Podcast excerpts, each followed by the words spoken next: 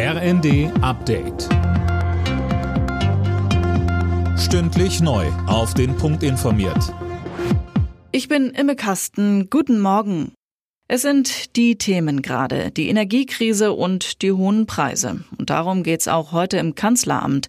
Regierungschef Scholz trifft sich im Rahmen der sogenannten konzertierten Aktion zum zweiten Mal mit Arbeitgebervertretern und Gewerkschaftsspitzen. Colin Mock dazu. Es geht um die Frage, wie die Inflation abgedämpft und die Bürger entlastet werden können. Die Ampel hat im dritten Entlastungspaket angeboten, Arbeitgebern Zusatzzahlungen an Arbeitnehmer bis 3000 Euro steuer- und abschlagsfrei zu stellen.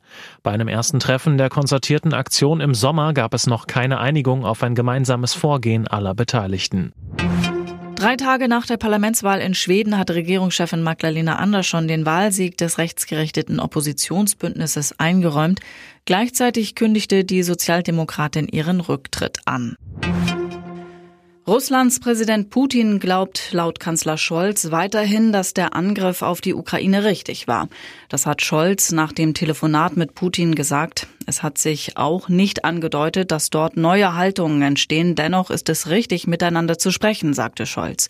Er hatte bei dem Gespräch den vollständigen Rückzug der russischen Truppen aus der Ukraine gefordert.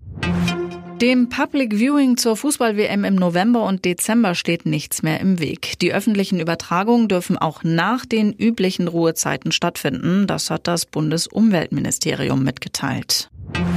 Beide deutschen Teams haben in der Fußball Champions League eine Niederlage hinnehmen müssen. Borussia Dortmund verlor mit 1 zu 2 gegen Manchester City. RB Leipzig musste sich Real Madrid mit 0 zu 2 geschlagen geben.